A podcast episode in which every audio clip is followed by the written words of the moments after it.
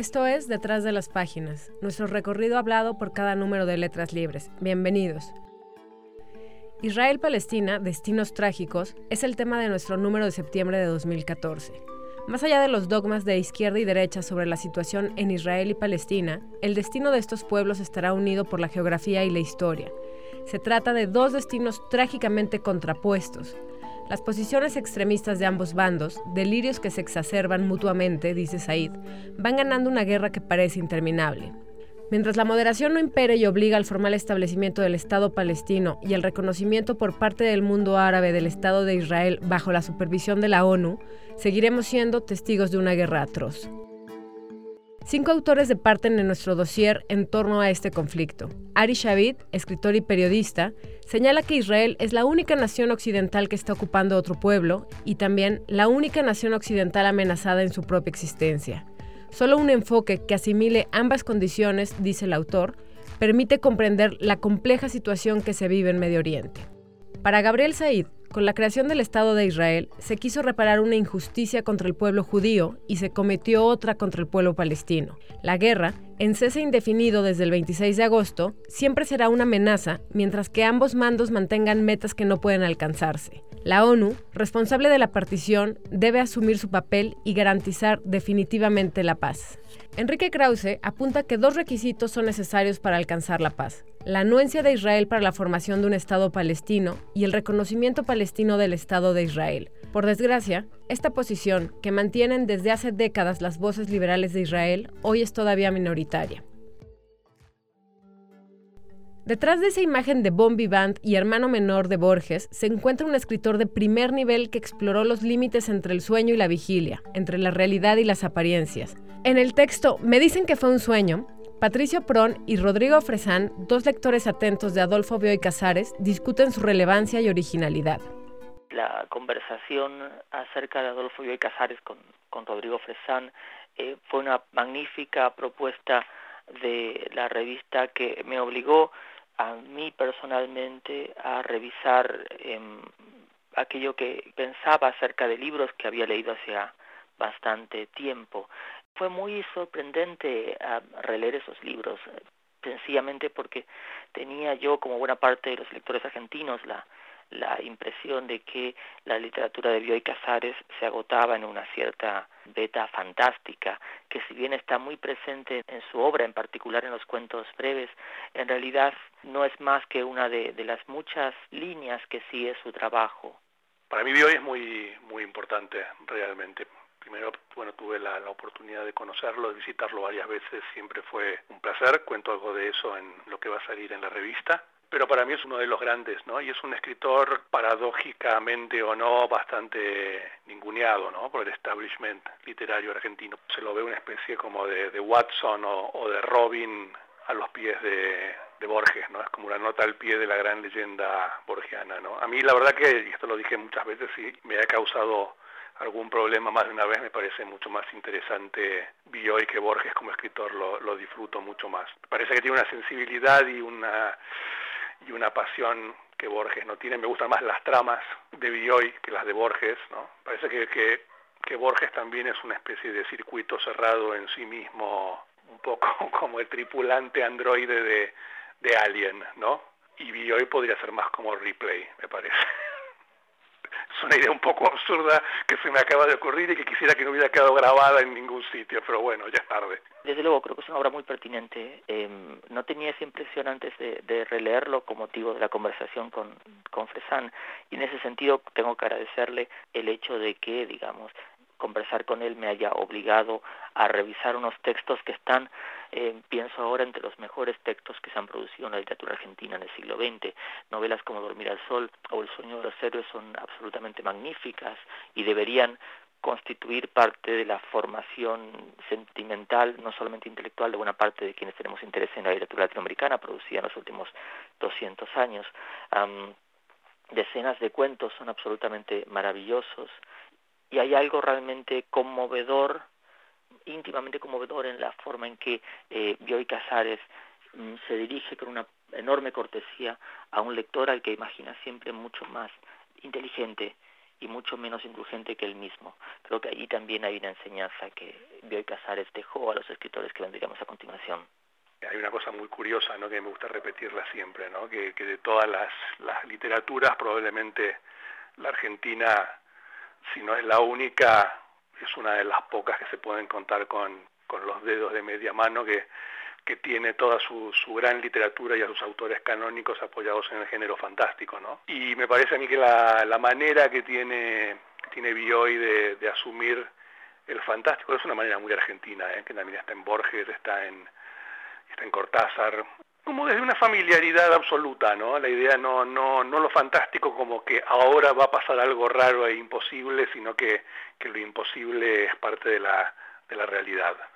En El hombre del ataúd, la cronista María Soledad Pereira traza un perfil de Ricardo Péculo, el especialista que más sabe de honras fúnebres en Argentina y probablemente también en América Latina.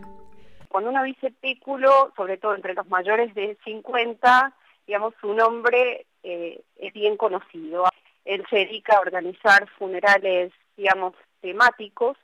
Me intereso por, él y por el tema, porque lo veo un día en la tele, eh, hablando con un periodista que lo estaba entrevistando, y eh, bueno, él contaba que ya había preparado su funeral, que tenía todo organizado, que se había mandado a hacer un ataúd, que en el ataúd había mandado plotear una imagen de él vestido de gaucho. Todas estas, estas cosas que resultaban curiosas, paradójicas, eh, un tipo hablando de la muerte o riéndose de la muerte en su propia cara, eh, bueno, fueron las cosas que, me interesaron y, y, pensé que realmente era un personaje, bueno, que valía la pena investigar, es un tipo eh, bastante verborrágico, un apasionado de lo que hace, así que bueno, nada, pone primera y, habla. Todo lo que dice Pículo o, o, eh, eh, es desopilante, ¿no? Digamos que, que nos interesa, como yo decía, porque si habla de la muerte, de un tema al que todos de alguna manera eh, miramos de reojo y él lo hace con total este, humor, creo que, que por eso nos, nos atrae, nos interesa el perfil. Uno en realidad busca o, o lo que a un lector puede interesarle son, digamos, es el dato, el, el dato paradójico. Bueno, todos estamos hechos de contradicciones, ¿no? Y en algunos casos aparecen como más acentuadas eh, que en otros, y en este caso, bueno, sobre todo tratándose de un tema como, como la muerte, eh, bueno, esto eh, es evidente, ¿no?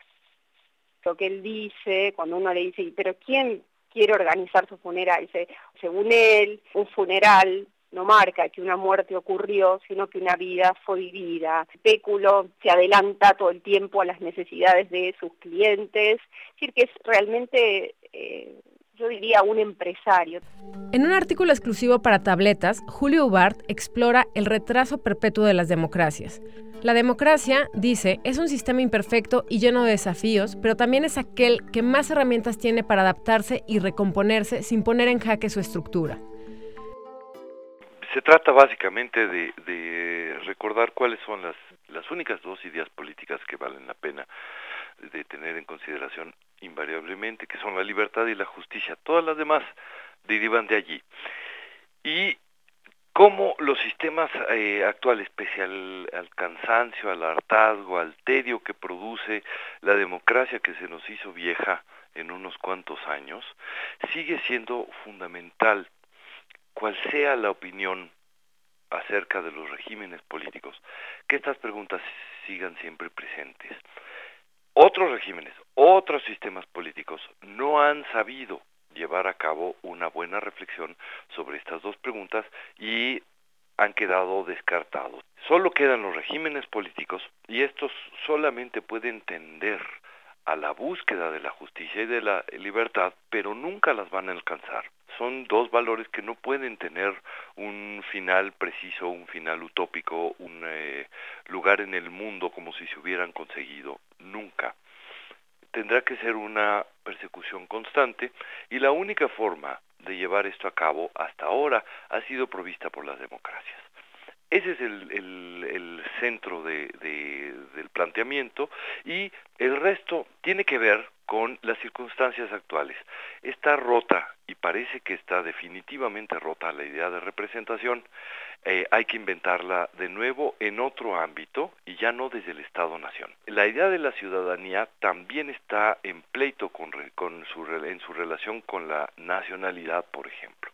De modo que todas las nuevas generaciones son cosmopolitas, pero a la vez son eh, muy, muy locales. De modo que hay que aprender a, generar nuevos referentes políticos que permitan que las eh, generaciones que se integran ahora a la vida política tengan un espacio y no una restricción. Una de las eh, de los valores fundamentales de la tradición liberal es que tiene muy muy poquitos principios, muy poquitos y muy sencillos, de modo que no es necesario estar reparando un edificio enorme, sino solamente unos lineamientos.